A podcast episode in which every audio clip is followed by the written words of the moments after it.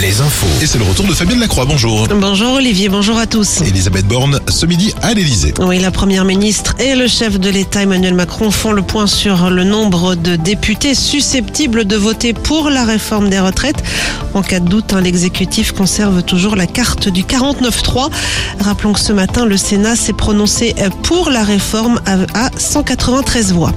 Du côté des opposants, les ports de Brest et de Nantes-Saint-Nazaire sont toujours bloqués ce jeudi, tout comme l'accès à la centrale nucléaire de Chinon, au dépôt pétrolier de Donge. En Creuse, une opération escargot est en cours sur la nationale 145 entre Guéret et Gouzon.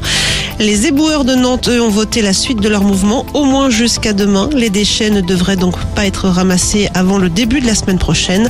Le patron de la CFDT, Laurent Berger, appelle de son côté les députés à ne pas voter la loi cet après après-midi. Autre colère exprimée ce jeudi, des rassemblements de policiers un peu partout en France devant les tribunaux contre la réforme de la police judiciaire, avec un appel aux avocats et magistrats à rejoindre les manifestations. Les obsèques cet après-midi à Niort de Kevin Trompat. Ce jeune portait disparu fin novembre avec sa compagne Leslie. Les corps sans vie du couple avaient été retrouvés au début du mois en Charente-Maritime. Les obsèques de Leslie, elles seront célébrées samedi à La Rochelle. On passe au sport avec le rugby. Le Rochelet Winnie Antonio de retour chez les Bleus pour le dernier match du tournoi des Six Nations samedi face au Pays de Galles. Deux autres Rochelais, Aldrit et Danty, débuteront également la rencontre.